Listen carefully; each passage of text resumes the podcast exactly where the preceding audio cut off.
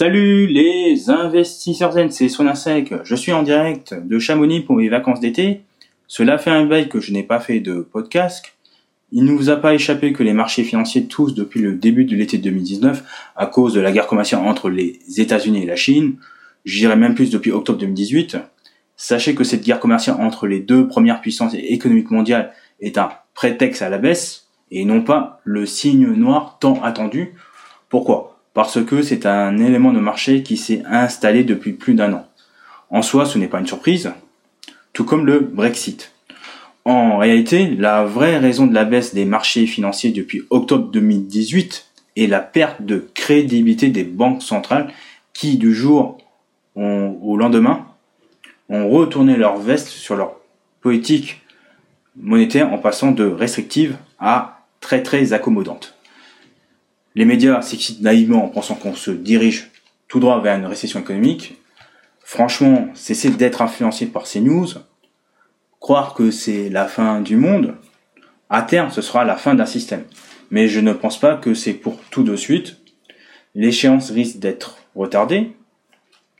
Honnêtement, sans être économiste, et cela n'engage que moi, je vois mal une récession dans les mois à venir, mais plutôt un ralentissement économique plus marqué.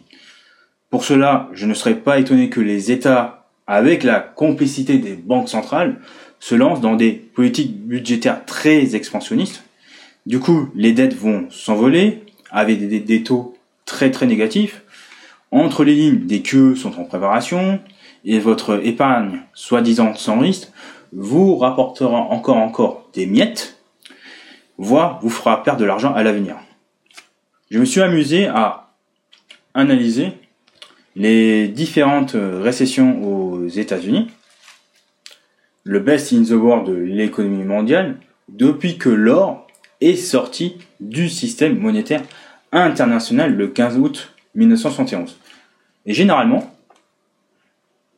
chaque récession est précédée par un mouvement inflationniste et ça, malheureusement, euh, la quasi-majorité des acteurs de marché euh, l'oublie. Et dans ce scénario de marché, il veut mieux vous intéresser aux actifs tangibles, qui compensent les effets destructeurs de l'inflation. Et en premier lieu, les matières premières. Et imaginons qu'on assiste à un remake des années 1970, ce serait la cerise sur le gâteau, car ce train peut durer plus qu'un an, deux ans, ou trois ans, voire plus. Les premiers, excusez-moi, signaux positifs sur ce secteur commencent par une remontada puissante de l'or et de l'argent métal.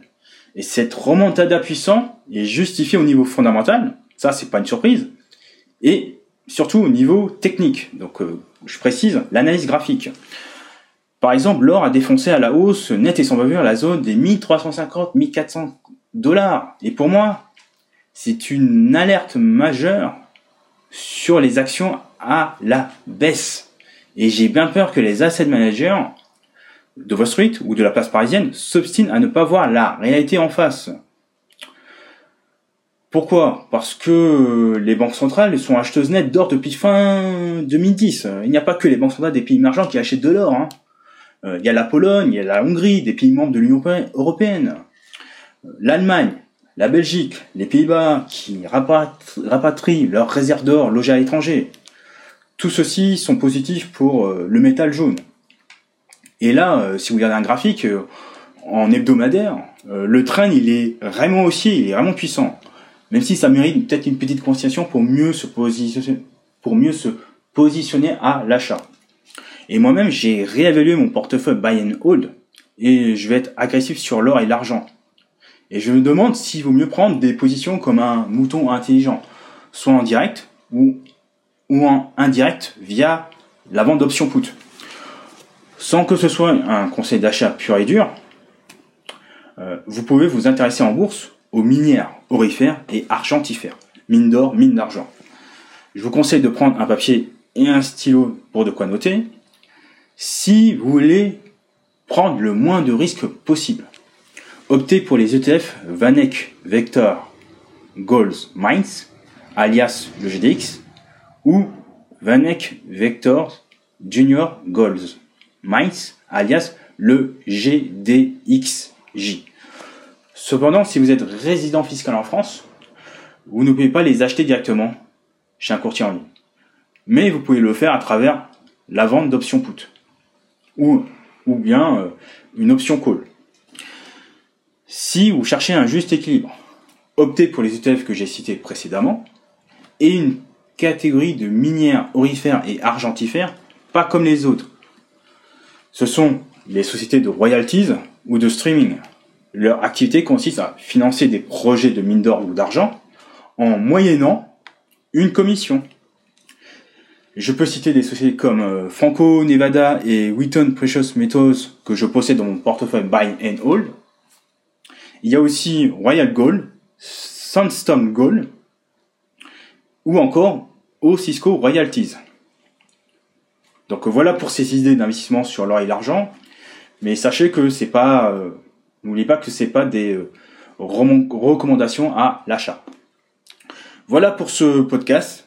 Si ça vous a aidé, n'hésitez pas à mettre euh, un cœur ou à le faire partager sur les différents réseaux sociaux. Vous pouvez télécharger ma formation gratuite pour savoir comment acheter des actions avec sérénité en cliquant sur le lien en dessous du podcast et idem en jetant un œil sur mon livre La bourse pour les débutants 21 règles d'or pour investir avec sérénité qui est disponible sur Amazon et Kobo Fnac. Sur ce, je vous dis au revoir et à la prochaine.